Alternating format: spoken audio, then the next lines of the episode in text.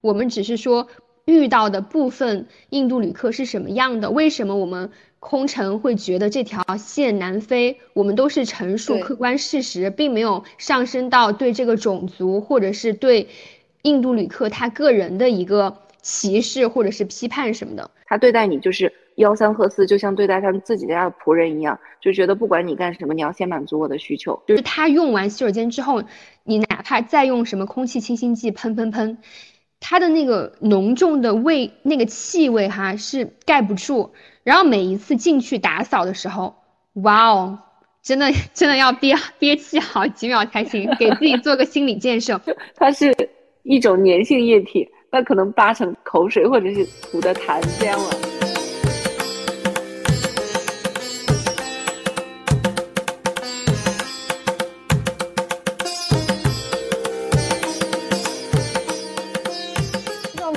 大家好，欢迎收听聊这个可以吗？我是洗水洗木，本期的主题跟大家聊一聊令空乘闻风丧胆的印度航线究竟是怎么样的。我们非常高兴本期能够请到阿奇哈德航空公司的在职乘务员艾丽，也是国内某航司的前乘务员。艾丽跟大家打个招呼吧。Hello，大家好，我是艾丽，非常高兴能够参加今天的节目。那你现在主要直飞什么机型呢？嗯，我现在呃非常幸运的，只有大机型没有小机型，呃是有 A 三五零啊，波音的七七七和七八七这三个机型。哇，那那其实七七七八七你你是很熟悉的嘛？当时我们在国内的 航司飞的也是这两个哈，也是波音系的嘛，就小飞机也是波音七三七，然后大飞机波音七七七八七。我是空客三三零，你也是是吧？对我我当时也是三三零，对，所以其实培训的时候就感觉七七七七八七的东西都像 flashback 一样，全都。回到我的脑海里了。在国内航司的培训，当时还是掌握的比较扎实的，因为我们那个时候培训比较严格，时间也比较长，还挺好的。那你现在觉得哈，就说在国内航司飞印度航线的感受，跟在阿提哈德飞有哪些相似和哪些不同呢？呃，我觉得最大的不同就是在国内的时候，可能我我记得我没飞过几次印度，可能也就一年一两次这样的频率。然后在这边的话，我们公司对印度航线比较重视，呃，然后航线比较密集，目的地也比较多，而且飞我们公司的绝大多数的旅客可以说都是印度人，所以呃，不管我们是飞什么美国航线啊，还是呃英国航线啊，啊，其实到最后感觉飞的都是都是印度航线。就是飞芝加哥就是十五个小时的印度，所以还是有一种比较 overwhelming 的感觉的。哇，那他们其实这些印度旅客是在就是将阿布扎比作为一个中转站是吧？就大多数是从印度飞到阿布扎比，然后再从阿布扎比飞到比如说芝加哥啊和其他城市。嗯，是这样的，因为我们公司其实就是一个枢纽航空，绝大多数飞我们公司的客人的话，他还是。呃，都是中转的，因为阿布扎比这个地方比较小，不是说一个旅游的热门目的地，其实跟卡塔尔的性质是差不多的。绝大多数的大家都是在中转。嗯，因为我们之前在国内航司的时候是用波音七三七来飞德里嘛，对吧？嗯，那现在在阿提哈德的话，是你们公司是用什么机型来飞印度呢？什么都飞吧，就是都都可以飞吗？都可以飞，因为我们公司的航线，印度航线真是密集到可怕，好多个 destination，呃，不只有什么，我想想，不只有常见的德里、孟买，还有，嗯，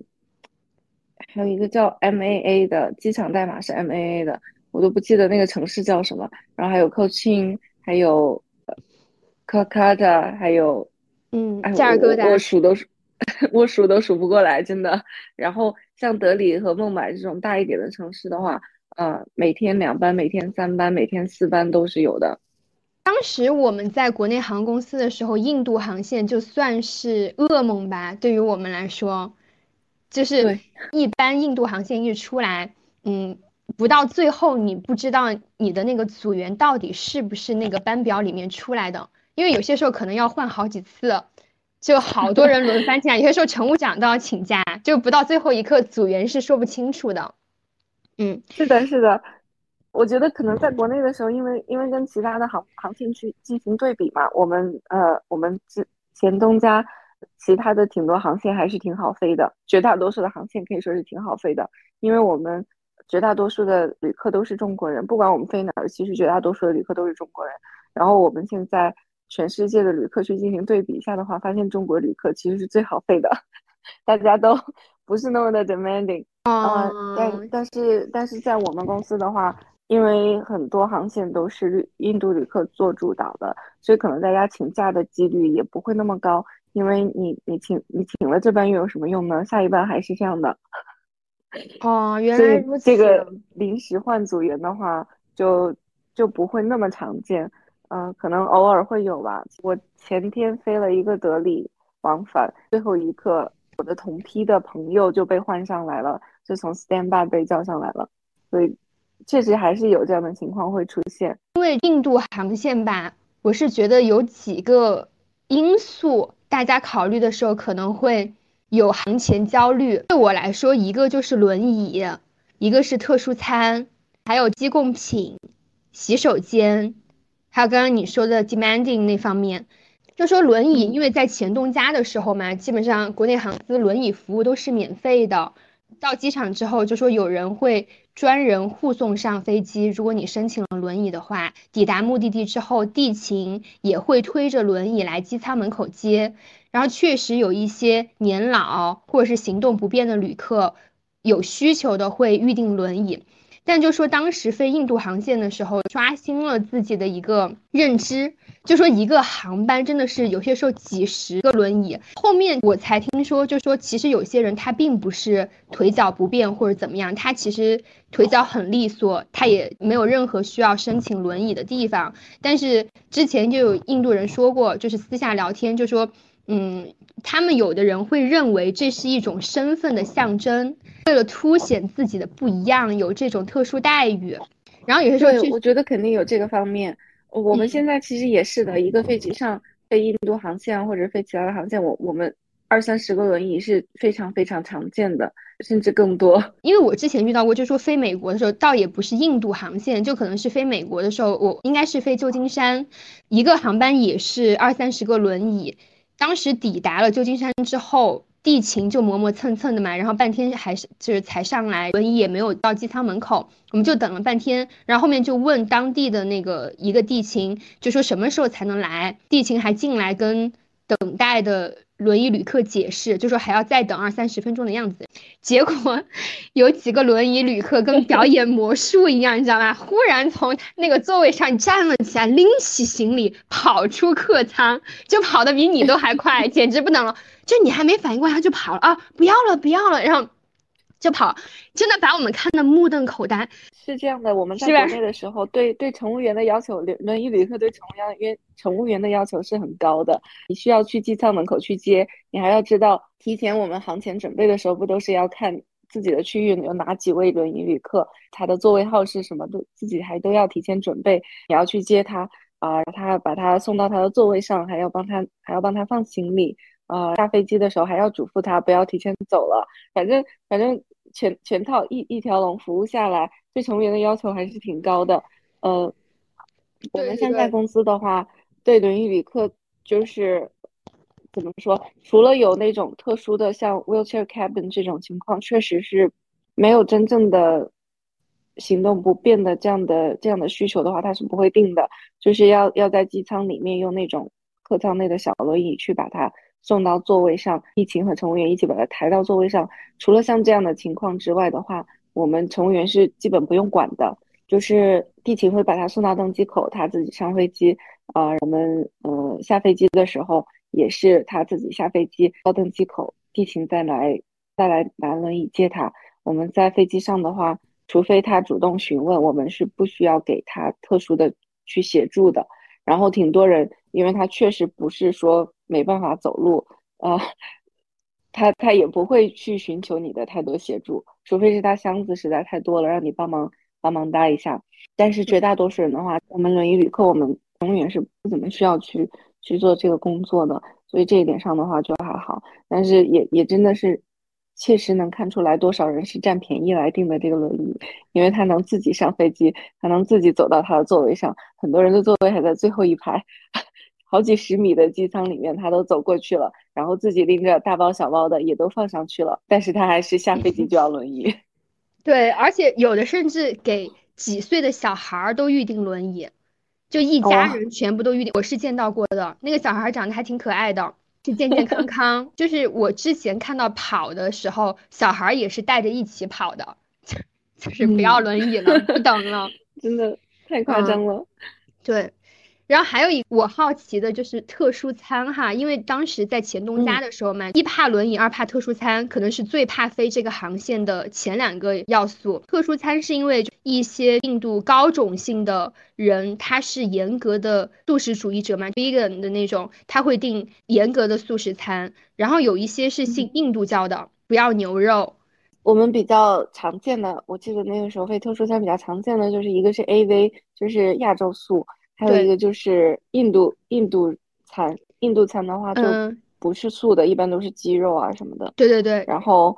还有一种相对来说，在国内的时候少见一点，我们公司就很常见了，是那个鸡纳教餐。呃，这个是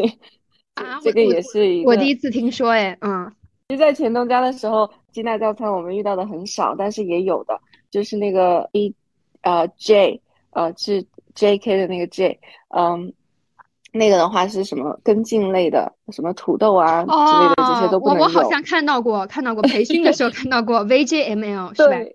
对，那但是我们在钱东家的时候是很少遇见的，我们公司的话就很常见了，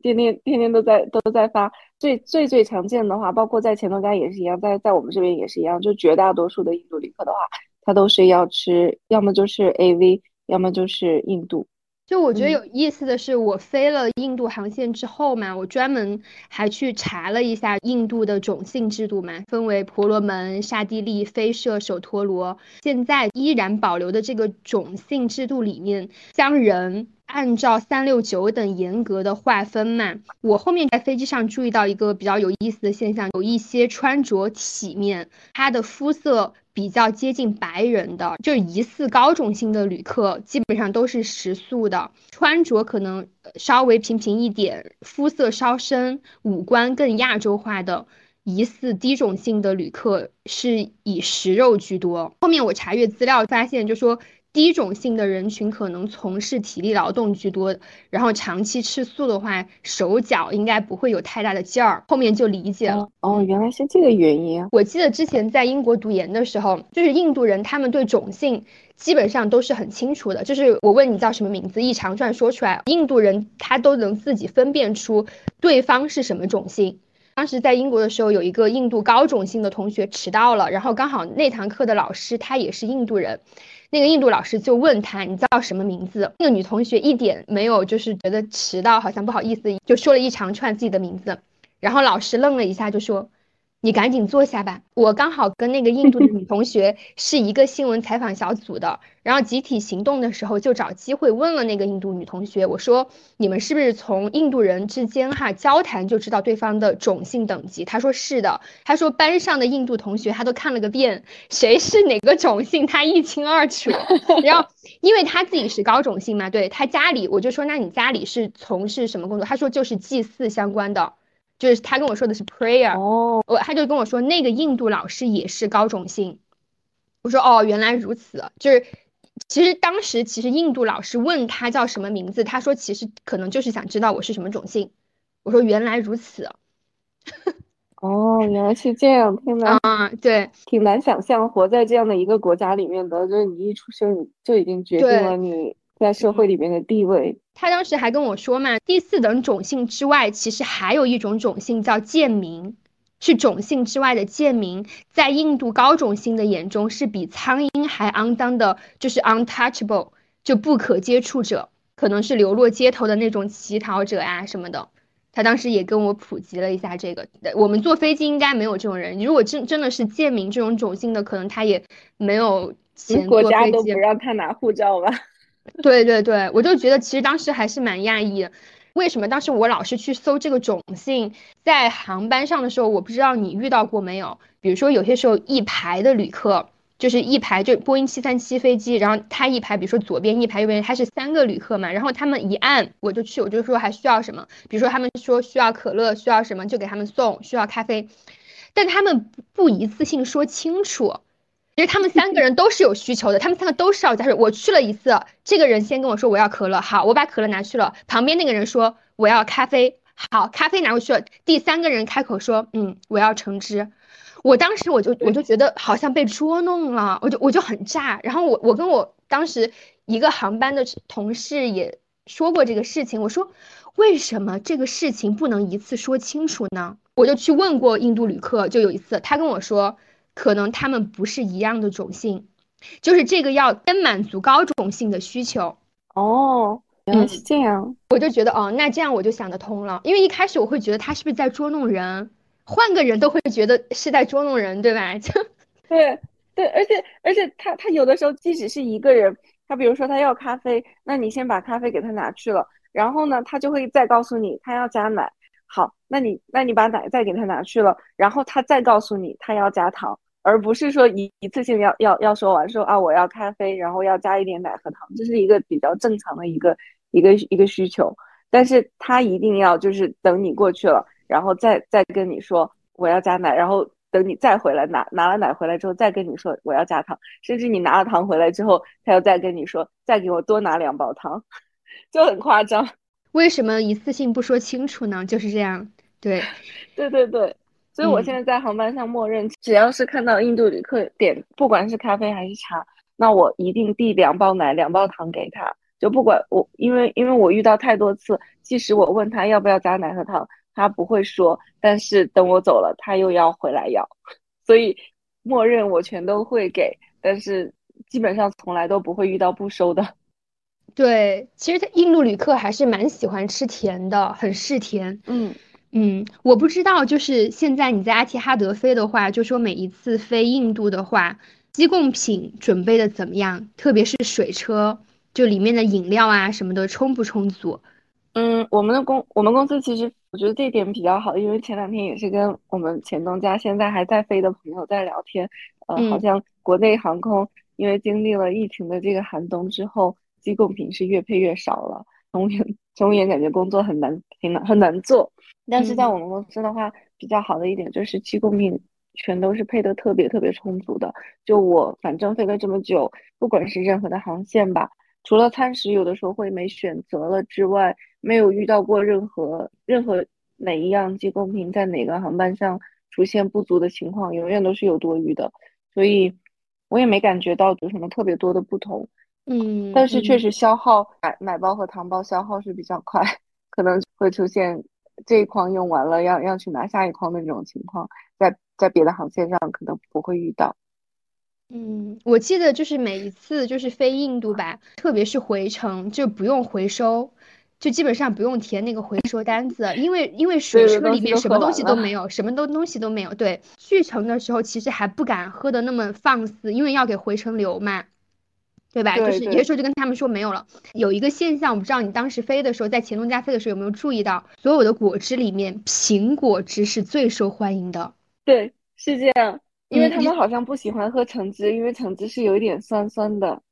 嗯，我也问过一个印度人，我就说为什么苹果汁那么受欢迎嘛？我当时我就很奇怪，因为其实其实我觉得苹果汁在国内的航线并不畅销。就如果有桑桑葚汁，有其他的什么都会比苹果汁畅销。他就跟我说，因为印度是热带国家嘛，苹果它是温带水果，基本上靠进口，在他们印度国内，苹果是卖的很贵的，就榴莲都比苹果便宜。哇，对，一一个冷知识，我当时知道了，我就难怪，就因为他们觉得苹果很贵。嗯。嗯，其实其实有一些人可能还是带有那种占便宜的心思，就会一直要一直要，就可可能觉得我买了机票了，那我要喝个够，我要尽力喝回本。嗯，还有一个前两天也是看到群里面，呃，就是其他的中国地区空乘的吐槽，现在我们公司大家很害怕飞的，还有一个航线是是多伦多，但是多伦多航线不知道为什么近期所有的印度旅客，因为多伦多航线上也是全全全部都是印度旅客，然后近期不知道是不是他们在国内消息传开了还是怎么样，做我们公司的航线的话，像这种每周的长航线是有零食去配的，会给大家配一些。什么薯片呐，还有呃 KitKat 这样的一些巧克力呀之类这样一些零食，然后是会在餐后给大家提供的。所以他们现在一上飞机，可能会一就你自己的区域里面一上飞机，可能就会有七八个互换领，全部都是要 chips chips，或者是都是要 KitKat，呃，或者都是要 chocolate。就是他们听说了这个飞机上有什么之后，他们就 对，他们就会。有针对性的去要，就是甚至饭不吃，然后就想要去吃薯片，呃，就就所有人都都有都有这样一种，就是我知道这个飞机上有什么，那我就一定要去吃这种感觉。其实他们还是蛮有维权和就是刚刚您说的 demanding，而且其实印度旅客也算是所有旅客当中哈，算是比较爱投诉的旅客了。我觉得至少在前东家是这样的，然后你现在可能更有体会。是是是，我我唯一遇到两个要投诉的，全都是印印度旅客，都是为了怎么说很鸡毛蒜皮的小事。其中一个是落地之前，我在安检的时候，有一位年纪比较大的一位男性印度旅客，他要他要喝茶，嗯，我就跟他说，现在因为我已经在安检了，啊，我就说因为我们要准备落地，呃，那茶水的话是没办法提供了。他就说要投诉，他他当时说他要要写那个什么 complaint form，我还没听明白他说什么，我只听懂了 form，我还以为他要海关的那个表格，我就说我们这个航班上没有提供海关的表格，然后他就很生气的在航在客舱里面就冲我大吼大叫，就问我是不是聋了，是不是呃是不是听不见？哇，这个然后嗯，这个有点算言语攻击了，对对对对。就连他旁边的也是一个年轻的，可能就是那属于那种受西方教育的那种印度旅客吧。因为因为其实我我遇到的挺多，就是从小在美国或者在英国长大的一些印度旅客，其实他们素质是很高的，也是很有礼貌的。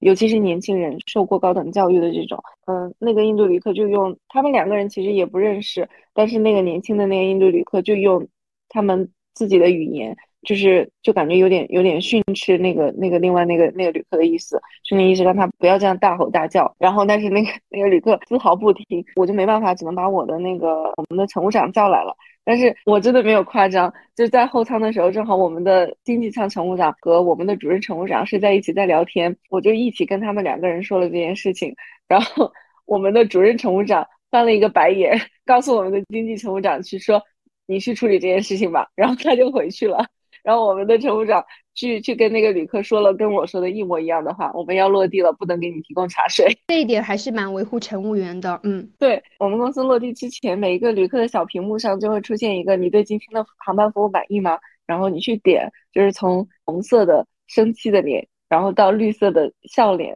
就是这样的一个一个呃 spectrum。然后他去点，我我我都已经坐在我自己的那个乘务员座椅上了，准备要落地的时候，我们的经济舱乘务长突然间跑过来，就觉得好像看见了什么很好笑的事情，要跟我分享一样，然后去跟我说，他说他看到刚刚那个大吼大叫的旅客自己点了一个红色的生气的脸，然后又把他旁边的，就是把把他左右两边的旅客的红色生气的脸也都点了。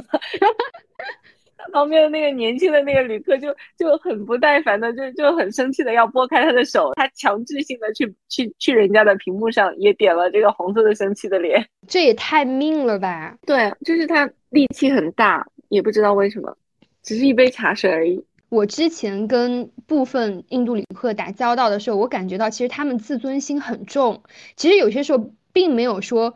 歧视或者是区别对待，但是我觉得他们非常在意这一点，因为我忘记了，就是倒不是说印度航线，也是美国航线，印度旅客好像也是旧金山，因为确实很多人会在旧金山下飞机之后去硅谷嘛，硅谷的印度人也挺多的。当时应该是同时，比如说有一个美国的白人旅客，对他要需要要什么东西，然后同时一个印度旅客他也需要，嗯，他就觉得好像。你是不是有一点种族歧视？先满足了人家的需求，再满足他的需求。其实人家是先按互换铃的，他可能就会觉得你是不是有一种区别对待。后来你跟他好好解释，跟他说不好意思，就解释了之后，然后他又觉得你服务很好了，然后下飞机还给你比大拇指。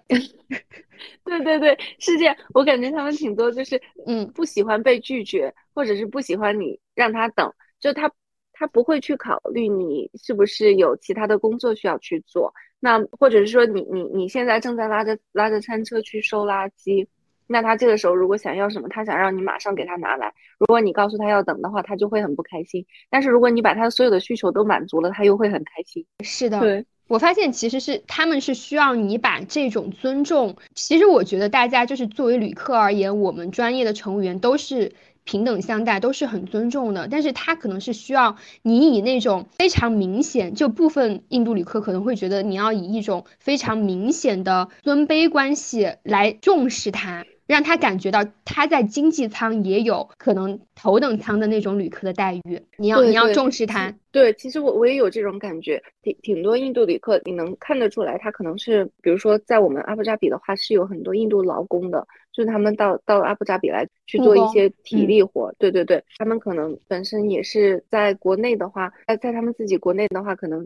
社会地位比较低，可能是低种姓这样，然后在在阿布扎比的话，拿的钱也比较低，因为阿拉伯国家嘛，其实。其实很多当地人的话是很有优越感的，就他们在自己的国家和在阿联酋的话都是很受压迫的那个群体。那他们在飞机上，他们要东西的时候就会很小心翼翼，就会有我想要什么，然后你如果跟他说我现在很忙，要等会儿才给你拿，他都会笑着去去，感觉在在讨好你一样，就那意思哦，请你一定要记得给我拿来。像这有一种这种感觉，但是很多看起来他他穿着打扮很很很精致的那种，可能看起来在国内地位比较高的那种，他对待你就是吆三喝四，就像对待他们自己家的仆人一样，就觉得不管你干什么，你要先满足我的需求，就是一种这样的氛围感在那里。对对，居高临下，因为可能在他们眼里，空中乘务员跟他家里的仆人都一样，都是伺候他的，我们就是服务员。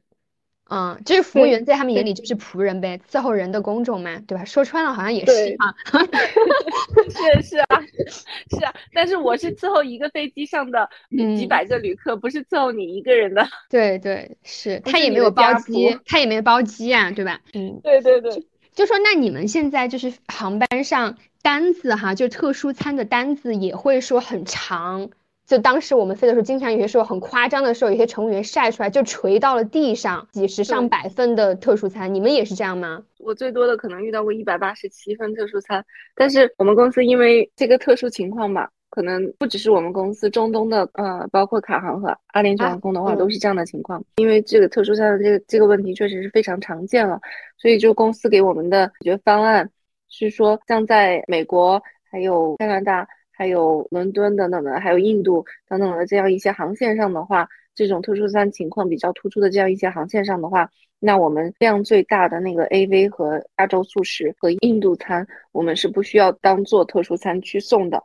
就我们这个航班上会有三个餐食选择，其中有一个餐餐食选择 AV，有一个餐食选择印度，还有一个餐食选择一般就是第三种，像一个什么。意面啊之类的这种特殊第三选择，嗯，我们把除了亚洲素和印度教之外的那些特殊餐，按照正常的特殊餐的发放方式，在发餐前单个的去把它发出去，然后剩下的就我们自己记一个单子，心里大概有个数。如果到最后快没有选择了，把它留够就好了，就不用说不用说再去一个一个的去确认去发这样了。哇，这样这样好好，嗯，这样好人性化，嗯，对。但是如果不是这样的流程的话，我觉得我们每一个航班都发不完。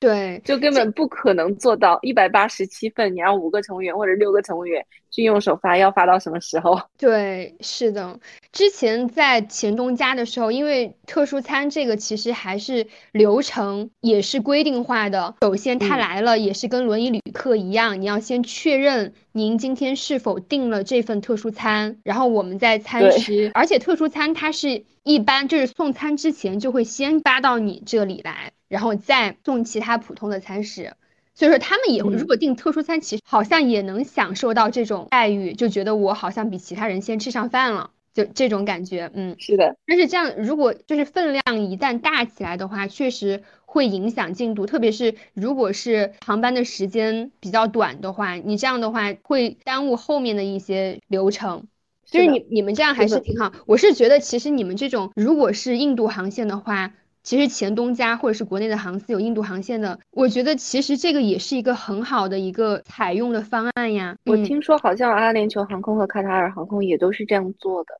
对，中东的可能是刚刚你提到，就说印度旅客确实非常多嘛，不管是什么航线，基本上都是超过半数，对吧？超过百分之八十吧，我都说。我还说的很保守，嗯 啊。然后我是觉得国内如果是像比如说前东家飞德里。有起码采用这种方法，对，就是一种就 A V 的一种是印度教的，然后让他们选，然后提供第三种选择，那这样就很好。我我是觉得这样就挺好，他们都可以吃，而且还有选择，嗯，因为这样也比较容易满足旅客，因为你你如果按照航司的其他的航线的正常的餐食去配的话，那。大部分印度旅客他是不想吃这个饭的，即使他能吃，即使你提供的可能像像很多意面，它它其实是素的，里面可能没有肉酱，但是人家是不想吃这个饭的，人家是想吃咖喱配米饭的，所以可能想航航司还是要考虑到这个因素。你这样的话，既减轻了乘务员的工作量，然后旅客又比较开心，又比较满意，所以这种方法还是挺好的。对。然后还有一个，我是觉得是算是飞这条线的噩梦，就是他的洗手间，因为之前前东家飞印度是用小飞机飞嘛，就只有后舱，就是说如果是经济舱就只有后舱两个厕所，那两个厕所嘛，如果是用的人很多的话，确实你知道的，是很难打扫。对，然后而且因为他们喜欢吃香料，就有些印度人他其实体味是很重的，就是他用完洗手间之后。你哪怕再用什么空气清新剂喷喷喷，他的那个浓重的味，那个气味哈是盖不住。然后每一次进去打扫的时候，哇哦！真的 真的要憋憋气好几秒才行，给自己做个心理建设。刚刚因为他们也确实喜欢吃咖喱嘛，就那个气味确实很难闻。里面有些时候我不知道他们是在里面就跟飞打卡一样，每一次他的洗手间的地板上都会有很多水。就我一进去，有些时候打扫的时候，我不知道里面是有人在里面是洗了个澡吗？我在想这里面也没有那个花洒呀，是哪里这个水为什么地上全是？后面我在想，是不是是尿，或者是他们是在里面洗头，还是洗什么？就是我我我一直没搞懂，我也不可能，我我也不我也不可能蹲在地上专门去闻地上的是什么。对，其实我我觉得我现在都可以分辨了，因为因为这种实在是太常见了。就是有的时候不只是水和尿，其实还有第三种选择。他们有的人就是在在地板上就是会吐口水，不知道为什么。对，因为因为因为其实根据气味和这个粘性你是可以分辨的。因为我们打扫洗手间，就是大家不都是一样的操作，就是拿一些那种擦手的纸堆堆到地上，然后用用鞋子踩着去把那个地板擦干净，对吧？但是大家基本上不会说蹲下去拿手去擦这个地板，有的时候你就能感觉那个纸巾都粘在地板上了。那如果是这样的情况，那它肯定不是水，对不对？嗯，如果要是。如果要是水的话，我我知道了，这个这个有点画面感了。一进去你就闻到很大一股尿骚味儿，但是马桶里面是干净的，那你知道地板上的液体肯定就是尿，对不对？嗯，还有一种情况，没有那种很大的尿骚味儿，就味道闻起来是呃气味闻起来是比较正常的，但是又很黏，而且呢又很稠。就是你你水的话，你把你把纸巾纸巾盖上去，拿脚。踩着这样擦过去，基本上就没有了。但是呢，还有一种情况，你你纸巾纸巾放上去，拿脚踩着，然后你越擦感觉越多，就它是一种粘性液体，那可能八成口水或者是吐的痰这样了。因为它它只是水的话，你擦过去就是没有了。所以我感觉我都快快成了这种这种这种分辨的专家了。天呐，你是专业的。真的就是之前之，我是觉得之前在前东家飞的印度航班还不够，不够体察出这个卫生间的这个道道。嗯，对，真的，我我我虽然在现在公司飞得很开心，但是真的特别特别怀念在前东家的时候，那个洗手间打扫的时候，正常情况下都不怎么需要打扫。就就你遇到那种特别难打扫的洗手间、特别脏的洗手间的话，都是会邀请大家一起来观赏一下，或者是行后去去跟自己的朋友去分享、去吐槽。很多年之后都会拿都会想起来再拿出来说的故事，就是因为它是比较比较少见的现象，因为。我们绝大多数的中国旅客的话，最起码洗手间是知道怎样用的，素质还是够高的，就不会说用一次洗手间就把整个洗手间弄得特别夸张。但是在印度航线上，真的，我们就遇到过，我们有印度籍的乘务长就会告诉我们，这个航线上，嗯，我不会特别苛求你。打扫洗手间打扫的干净，因为我非常清楚，你可能进去打扫了，你把它打扫的一尘不染，所有的纸巾都叠了三角，但是只要一个旅客进去用了，那你整个洗手间就面目全非了。就是他自己都很理解这样的情况。嗯，国人最了解国人。嗯，是的，是的，对 对。我每一次飞完印度航线回去哈，我可能要洗一个很长的澡。因为我的内衣内裤全是很浓重的香水味，就感觉被腌入味儿了，感觉浑身上下头发从头到脚被那个机舱里面的香水味，各种香水味腌入味，而且那种香水味很冲，可能很多是劣质香水，就而且气味很大，确实他们很多人体味很重嘛，他们确实印度人很爱喷香水的，嗯，然后当时我飞的航线也是经济舱嘛，在飞印度航线的时候被这种香水包围了。真的腌入味儿了，我我不知道你飞完之后身上有没有那种香水味。我觉得有香水味还还算是好的。我现在每次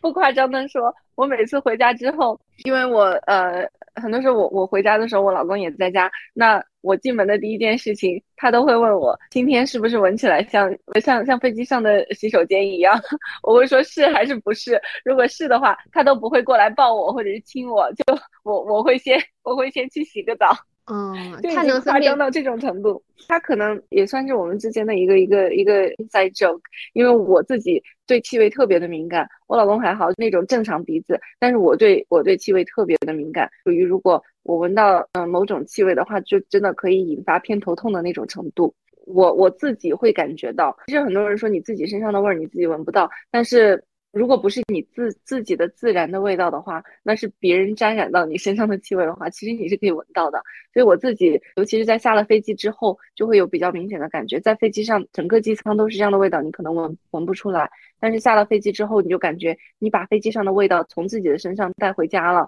然后 你自己都嫌弃自己，就感觉自己自己的头发、自己的制服闻起来 都像是飞机上的洗手间味儿一样，是腌入味儿了，真的腌入味儿了。我好奇哈，嗯，你们航空公司的印度乘务员比例也不小嘛，嗯，有没有一些就是你了解到有高种姓的乘务员？我感觉应该是有的。我飞到的几个印度籍的话，他们肤色都是比较浅的，就是嗯，虽然我不是说特别的理解这个种姓制度，但是我印象当中应该是肤色比较浅的，一般可能会高种姓多一点，对吧？对，是的，是的，这个比例大一点，而且鼻梁会更挺一点。就眼眶可能更对对对，就是偏欧美的长相是，对对，就宝莱坞中东一点，嗯，就宝莱坞里面的有一些就是高种姓的演员嘛，就他们就是很欧美化的。而且我感觉就是像我们的印度籍乘务员，尤其是我我有一次飞到过我们的一个乘务长，呃，他是长得真的很好看，就是就看起来就像是演员一样的那种非常精致的那种五官，然后皮肤颜色也很浅。他在飞机上的时候就感觉印度旅客是很听他话的。他对那些旅客没有那种我们乘务员对待旅客的那种有一种毕恭毕敬的那种感觉，就是他跟他跟旅客讲话的时候是很随意的，然后但是旅客很吃他那一套就很听话，所以我我估计可能是他们内部的这样一种 明白这样一种阶级感在有有的，那他那那势必他在高种姓成员面前有一些印度旅客他可能就会乖一点，就乖打个引号，对。就我不知道你们的别在身上的号码牌，就说他应该不会说显示全称吧？就可能就是一个，比如说 Emily 啊什么的这些，光是名，不会说姓什么的全部在上面显示吧？我们之前前东家是全部显示遍了啊！对对对，我我我好像我们中国人名字比较短。对对对对，我就在想，如果它只显示名的话，是不是他就看不到他的姓？但是他也可以从他的外貌上面，或者是口音上面，能不能区分？我觉得说不定对，他们是能，该是这个原因。对，是的，嗯是的，嗯，那就说其他国家同事哈，包括印度籍的同事，他们对非印度航线怎么看呢？其实怎么说呢？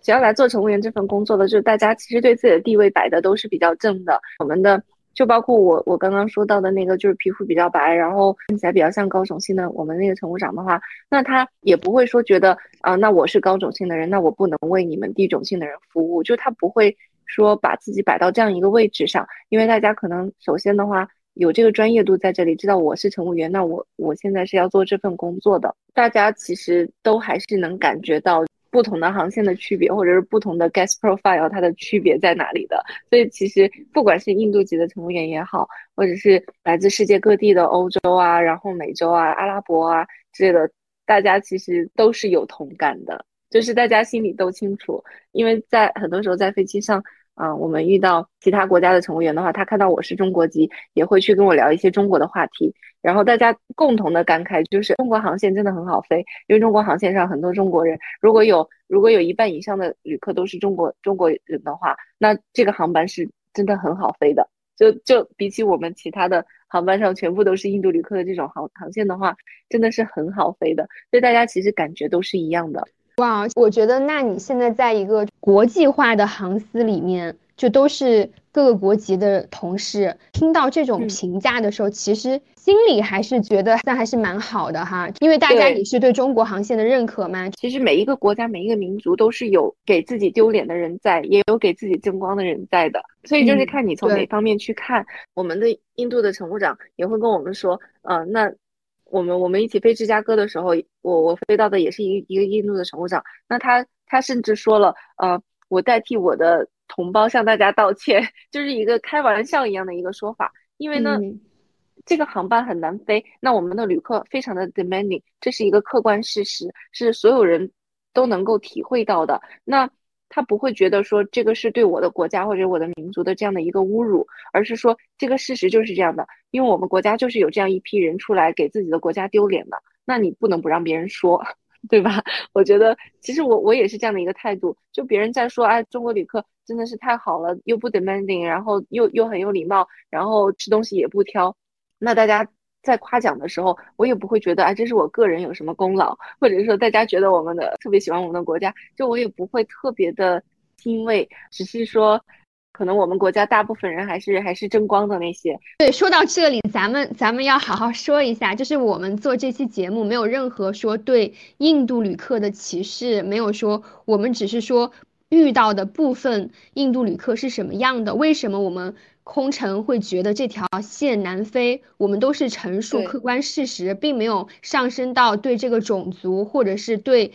印度旅客他个人的一个歧视或者是批判什么的。因为我记得，对，就之前，嗯，就是我记得很深，嗯，有一次飞德里，飞德里的时候，有一个印度旅客还帮了我忙，就很好。飞印度航线的时候，不知道你注意到没有，一些印度旅客他是包着厚厚的头巾，蓄着络腮胡的，嗯，对。嗯，对这个这个民族是印度的一个少数民族，叫锡克族。他的男子以高大威猛著称，他是终身蓄长发包在头巾里，就有的可能一辈子他都没有剪过发。嗯，随身佩刀，哦就正义感很强。印度的军队当中有大量的锡克族士兵，就是非常正义的这种啊。嗯，我之前是对这个民族不太了解，也是有我具体发生了某件事情，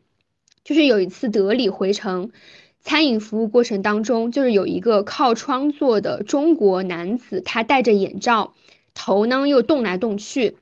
就我当时无法判断他到底是睡着了还是醒着。然后我当时出于好心，怕他醒着，万一肚子饿了，不知道现在正在发发餐，因为那个航线只提供一餐餐食嘛，红眼航班，嗯我我就怕他饿着。我就让邻座的这个男子，就邻座的那个就是锡克族的那个男子帮忙试探性的拍一拍他的胳膊，结果其实就试探，如果他真的睡熟了的话，他不会惊醒的。结果那个靠窗的那个男子马上就把眼罩摘下来，勃然大怒，投诉我把他吵醒了，然后说你没有你没有培训是吧？不是有睡眠卡吗？就睡眠卡他都知道。嗯，我就跟他解释嘛，哈，这这个这个这个事情以后有机会再说了，就不赘述了。主要是邻座的那个男子，就是那个锡克族，他都感觉不可理喻。然后后面他还专门来厨房安慰我，帮我写证词，就说我的服务态度是没有问题的。他也觉得这个人没有睡着，他会觉得这个人在刁难我。就后面其实这个中国男子是怎么回事儿？就他去程的时候就投诉了，因为他是。一个金卡还是银卡，我忘记了，把他安排在了紧急出口的前一排，就那个座位不能靠，就是不能往后放。回程还是把他安排在那个座座位上，他来回程都是这样的，他就会觉得航司在我们前东家在针对他，但是他会把地面给他排座位的这个气撒在了我们身上。对，这种旅客最难服务的，因为他是带着气上飞机的，你你这个时候其实怎么做都没有用。对对对，因为那个航班我记得很清楚，为什么我当时其实我还是出于好心，当时的那个航班只有两名中国人，其他全是印印度旅客。就是德里回程的那个航班，我当时我还在想，我一定要把这两个中国旅客好好照顾着。我当时还这么想的，我生怕他饿着了。然后真的真的那，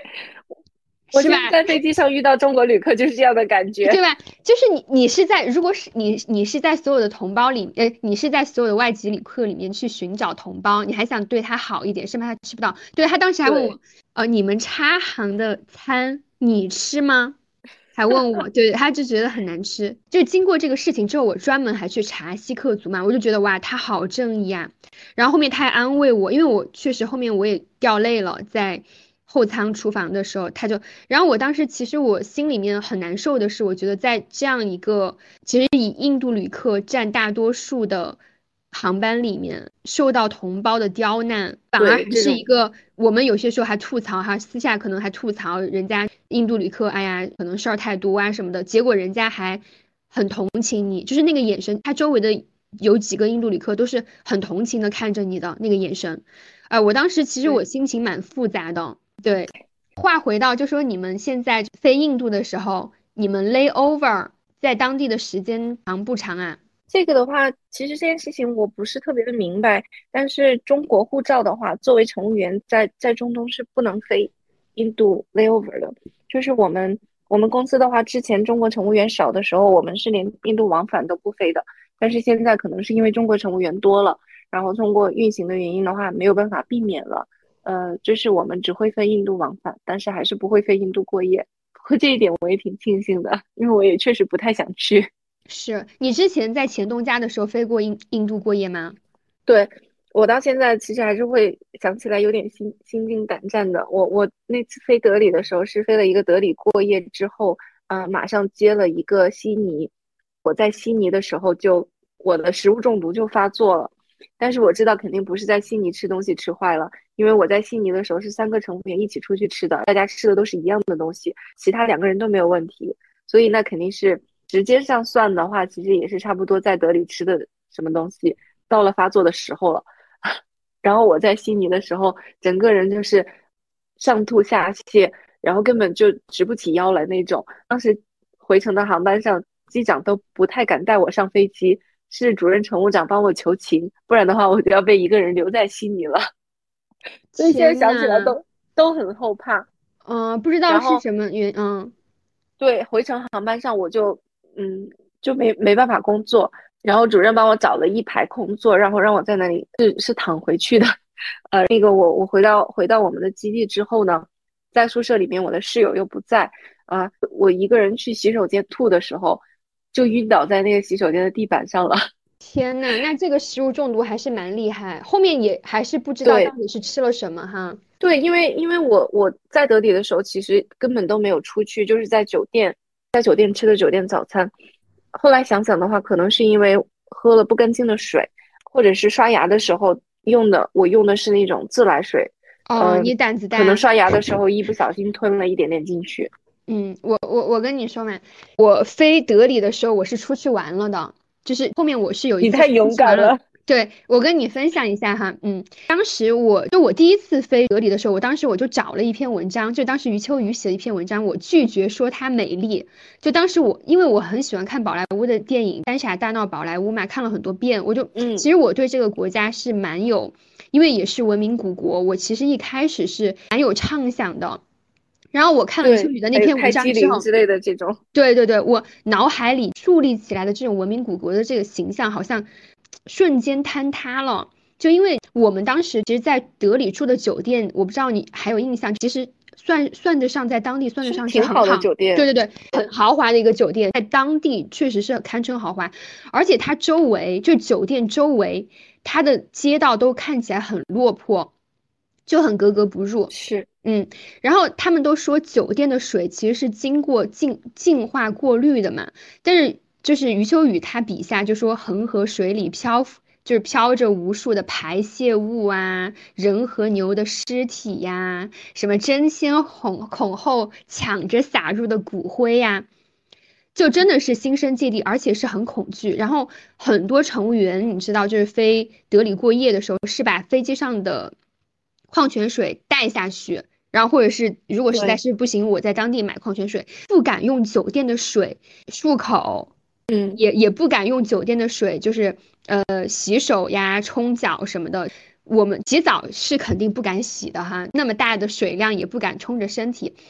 然后我我们在德里的一天一夜都是用矿泉水洗脸、洗澡、漱口，就很奢侈。我那个时候确实是刚飞，没有经验。我现在如果再去的话，万万不敢碰他们的水了。嗯，然后我还记得当时就是进去的时候。嗯，就是当当时他们就说酒店附近其实治安也是不是很好嘛。然后进入酒店的时候，因为那么多国家的那么多酒店，我是第一次哦，还有还有应该是菲律宾还是哪里？就我应该是很少遇到进酒店还要深，就进印度那家酒店的时候，对对对，他有一个。隔帘隔帘笼罩起来的一个小隔间，然后由由一个女性的工作人员进行搜身，就给我们搜了一下，然后才能进去。可能怕你是不是带一些刀具啊，还是怎么样的那种感觉。嗯，然后当时去就是飞德里的时候，就有一次我们就出去包车出去玩了嘛。然后包车出去玩，当时一共是五个人加上两个男同事，我就想到还是比较安全。当时出去玩之前，我没有想到那一班会出去玩，觉得可能顶多就是逛一逛附近的商场。我就我带的也很清凉，我穿了一个 T 恤加牛仔短裤，哈，我连墨镜都没戴，就是这个这个很清凉的装扮，就有点怎么说？我现在想起来确实有点后怕。就是有一些印度男子会毫不避讳的盯着你的腿上下打量，就出去玩的时候，就在景点看的看的你心里发怵。我一想到这个国家很就是居高高居不下的强奸率，还有妇女相相对于比较低的那种地位嘛，就真的觉得很头皮发麻。我去了之后，我发现对外国人，在印度人眼中是可以算作是第二种性。的人群其实身份身份是很高的，外国人在每个景点都会有独立的窗口，基本上不用排队。然后出去玩的时候我发现的，就下次如果你以后有机会出去玩，你可以看一下外国人有专门的通道，你不要跟着印度人去排。然后但是它的票价呢是印度人的好几倍。啊，呃，但但是你可你你想你享有特殊窗口，然后对对对，然后而且当时我们在那个当时去了那个红堡。去了红堡和胡马雍林，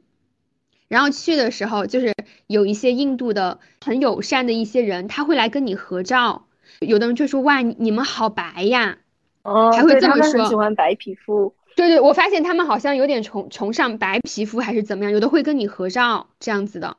然后我记得刚刚那个搜身那个嘛，除了我们进酒店的时候搜身，我还看到那个。当时我飞印度出去玩的那一班哈，我还记得在在下飞机的时候，当时我飞后舱，什么回收什么的都比较快，然后我就先下去在廊桥那个地方等乘务长他们，我就发现有打扫完客舱的卫生小哥，就是印度人嘛哈，他上来清洁工，有好几个手里就攒着那种垃圾袋，然后排着队等着主管搜身。就主管是就在摸他们从上摸到下，看他们有没有揣鸡贡品。天呐，就但是其实也没有尊严呀。我是觉，而且当着当着我们的面就在搜身，完全不信任人，然后可能最多拿点苹果汁、可乐什么的，但是不准他们拿嘛，嗯，就是搜身。我第一次见到还要搜就这种清洁工的身的，就是在德里看到的。我们钱东家这个航线，他们要，我觉得你们土豪行更要搜身，估计你们机构品那么多，你下次观察一下，如果你在廊桥等人，你看，你看他们会不会搜身？反正那一般我是看到，我当时还挺震，而且我当时还我还拍下来了，我悄悄咪咪的拍下来了，对，还拍了张照片，因为我当时看呆了，看呆了，没看到过这种场面。嗯，感觉确实很没有必要，因为因为据我了解，清洁工他们就是回去回家的时候都是要也也是像我们乘务员一样要过一个安检的。那其实你放在箱子里拿的什么东西，他他那个时候他都是可以看到的。那那他你现在在搜身的话，就只是说你随身能够揣一点的，口袋里能放一点的东西了。我就觉得这个真的有必要吗？他能拿多少啊？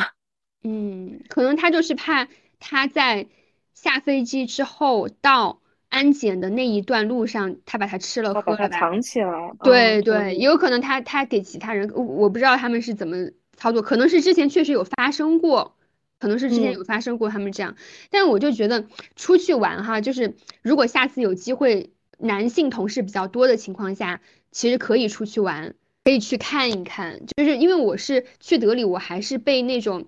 悬殊到极致的贫富差距给震惊到了。就当时我记得，真的是一种截然不同的文化。对对对，就是就其实不用下车去看，下车去看太太吓人了。你就在那个面包车上，就包的那个车，透过窗户看一看就行了。就当时，嗯，我们从印度门，我记得从印度门到红堡需要穿过一个就是集市，然后当时是六月嘛，很热很热，有好多那种衣衫褴褛、拖家带口的流浪汉，真的是随处可见，不夸张。嗯，有的是浑身就是有那种恶臭，就你还看到有苍蝇在他脑袋上飞的那种，呃，他就躺躺在那种地上，因为地上其实也很热嘛，然后用手扇着风，就看着好像没什么精神，就好像晒蔫了那种。有的是皮肤都溃烂，就是长出了白斑，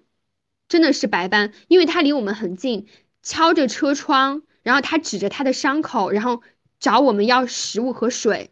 然后我们当时还带了那个海苔片，我还记得就给他了。然后这个我觉得这谈到这里，我非常想给如果有有在听的人，如果有在听的人有有想要去印度玩的这个计划的话，那我建议就我是一个我我我是觉得穷游这个概念本身是没什么问题，但是如果是去印度的话，请大家。一定不要穷游，就是做好。如果真的是很想去的话，就做好预算，然后去哪里一定要包车，一定要住好的酒店，就是不是说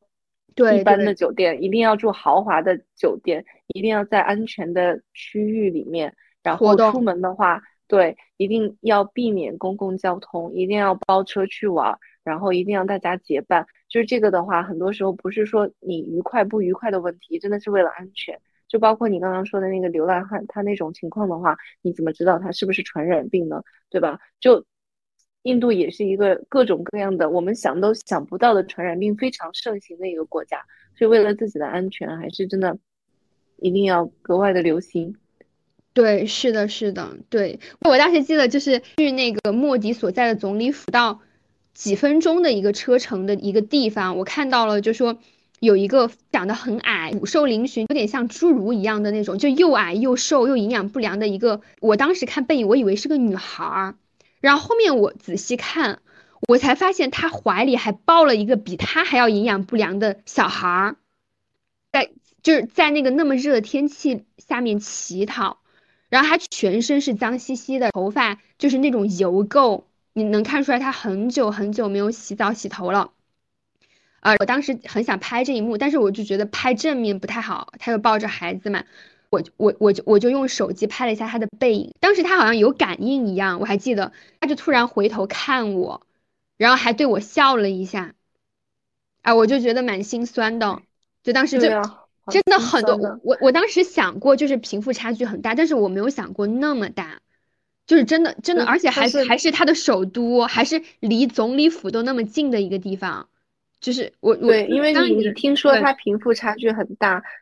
你了解这样的一些信息，跟你当时现现场去看到这个女孩，你你那个那个视觉上的那种冲击是没有办法比的。对对对，是的。而且其实我们刚刚你说你吃了东西也不知道吃了什么，其实就是在酒店吃东西。我记得其实酒店的那个自助餐，我印象当中非常好，我还记得有烤猪什么的，就是还还有现场音乐呢。呃，煎饼，然后它的水果也特别多。我记得当时我们吃的时候，就是人也饿，知道可能水不干净，但是我们当时我是忍住哈，我是忍住没没喝他的水。但是其实他做饭也是需要水呀，我们后面在想。对呀，对呀，所以我觉得很多时候没办没办法避免的。嗯，也有可能是高温，可能它食物有一些。什么细菌啊什么的滋生细菌不干净，就是也不知道。但是我觉得你那次应该还是蛮严重的。对，下次那时候刚飞没有经验。对，哎，其实我觉得你现在心态也调整的比较好。就说现在飞印度航线还有没有航前焦虑这一说？其实不会了，因为我我说实话，我现在挺喜欢飞，挺喜欢飞印度往返的。其实很大一个一个原因是大家对你的期待很低。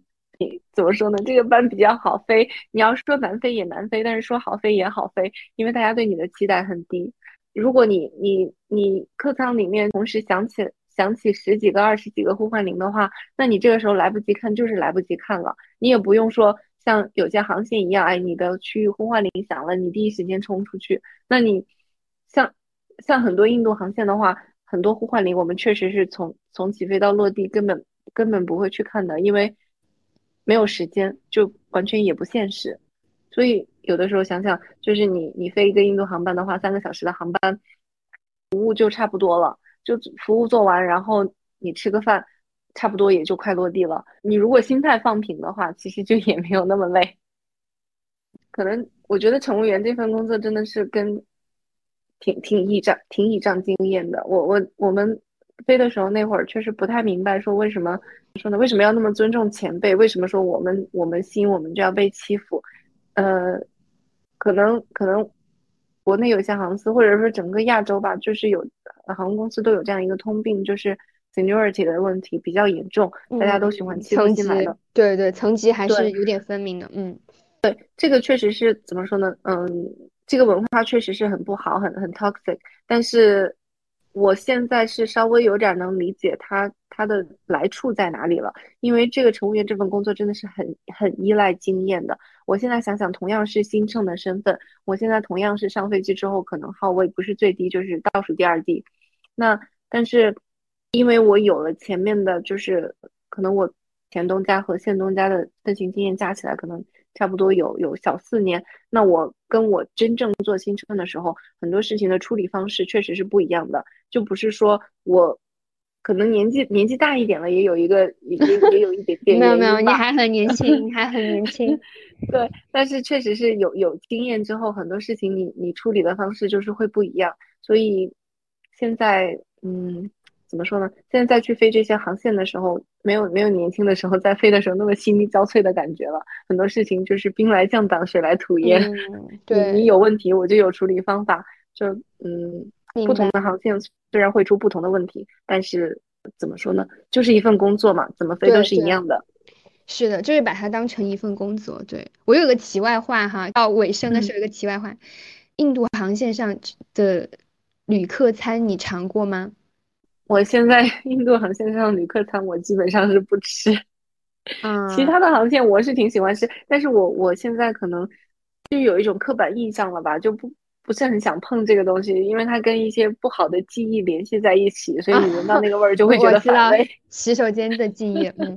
那机组机组餐呢？机组餐好吃吗？我我我还挺挺好奇土豪航的机组餐怎么样的。其实我们公司的机组餐一点都不丰盛，就。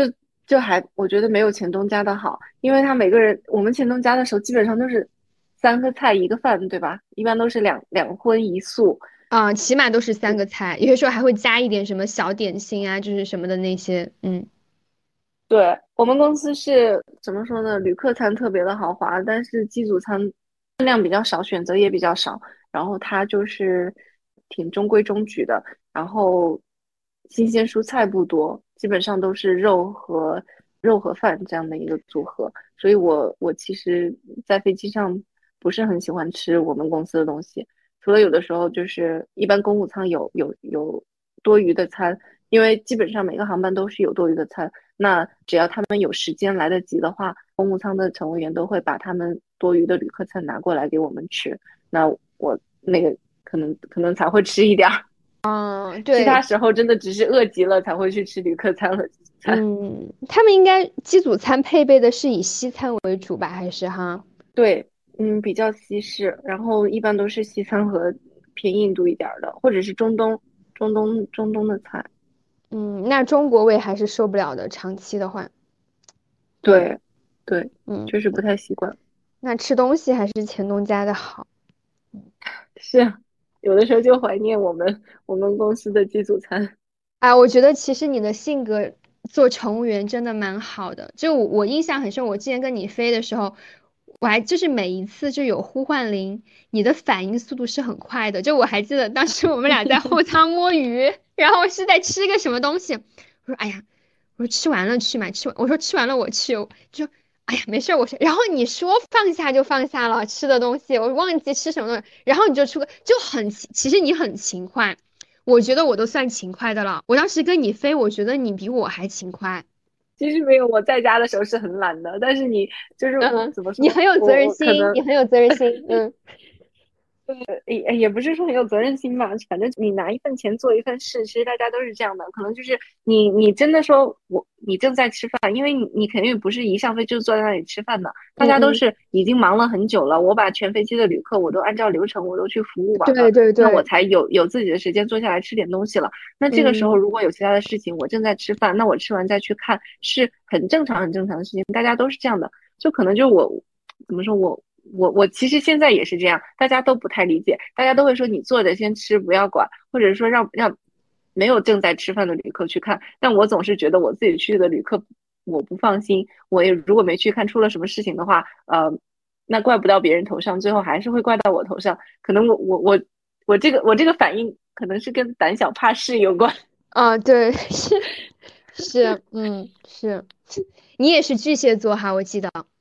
对对对，嗯，我也是，我也是，对对，还是就是一件事情会多想，会会会觉得，哎，不行，我一定要把这件事做了，不然的话，对对对，不舒服。你也是属于在情绪的感知上比较敏感的人。对你，其实其实我我觉得非非正常时间，很你你遇到不高兴的旅客的时候，或者遇到发脾气的旅客的时候，其实你是自己可以判断出来，这个到底会不会变成一个问题，就是他他到底是会。怎么说呢？escalate 就就越演越烈，还是说你稍微安抚一下这个问题可以解决？其实其实我们都是有这样一个基本的这样一个判断的，就大家用自己的 EQ 去 去感知一下，其实很多事情都是呃都是可以预判的。嗯，对的对的。哎，今天我觉得我知道了很多我之前不知道的。外航的一些，就包括中东这边的，就有一些印度航线这方面的规定，就不只是印度航线吧，因为确实刚刚你也说了，超过百分之八十的旅客基本上都是印度人，他的这个配餐呀什么的，可能也是趋向于迎合印度人的口味啊，他们的选择，而且这样其实在另一方面，其实也是减轻了外航乘务员的一个工作量，嗯，我觉得这方面还是挺好的。嗯，对，因为最好的决定都是共赢的，就是航空公司有利，工作乘务员有利，然后旅客也有利，这样的话才大家都开心。对，是的，是的。哎呀，总而言之，就是其实印度航线现在说吐槽是吐槽，但是有些时候想到一些事情还是想笑，就可能我们现在回忆起来，更多倒不是说就是可能累是一方面，但是累。可能这个记忆也就过去了，就累一下就过去了。但是想到一些，比如说比较，